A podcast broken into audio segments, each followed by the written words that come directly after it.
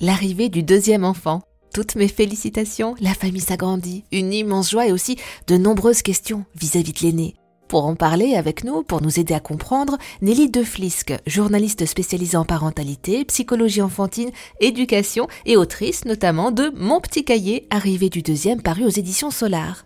Bonjour Nelly, racontez-nous quels sont vos conseils pour annoncer l'arrivée du bébé à l'aîné? Tout d'abord, euh, en, guise un peu d'introduction générale, je dirais que les parents peuvent se faire euh, totalement confiance sur la manière dont ils vont annoncer euh, cette belle nouvelle à leur aîné, puisque ce sont les personnes les mieux placées quelque part pour euh, bien connaître leur enfant et, savoir à quel moment et surtout comment lui, faire cette annonce. Après, il y a quand même quelques petites règles générales qui peuvent se dessiner, notamment sur l'âge euh, de l'enfant. On n'annonce pas une nouvelle comme ça de la même manière à un enfant de 2 ans qu'à un enfant de, de 5 ans ou de 7 ans. Ils ont des, étapes de compréhension, des stades de compréhension qui, sont différents en fonction de leur âge.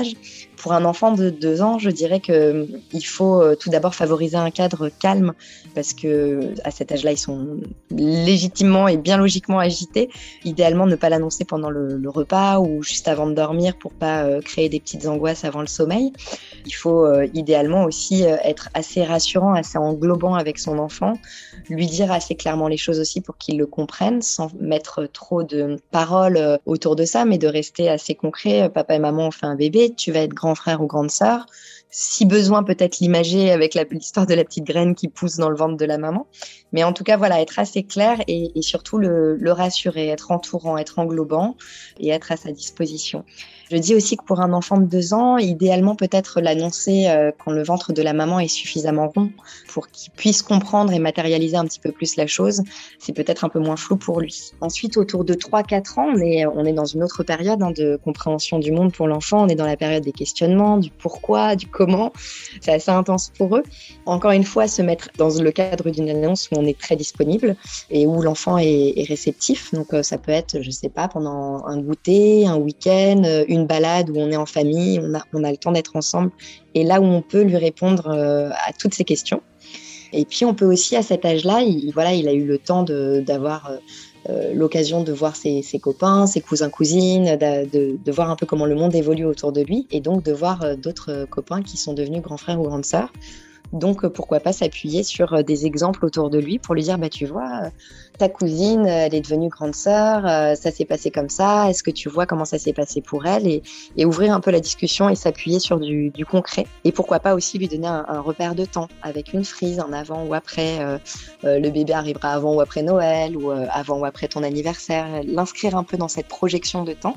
Et enfin, pour les enfants qui sont encore un peu plus grands, c'est-à-dire autour de 5-7 ans. Ils sont un peu plus autonomes, euh, ils sont euh, plus responsables, plus actifs et ils sont également dans l'imagination. Donc je pense que là, on peut euh, se faire plaisir pour cette annonce en tant que parent et, euh, pourquoi pas euh, s'amuser à faire une annonce un petit peu plus originale, un peu plus imagée.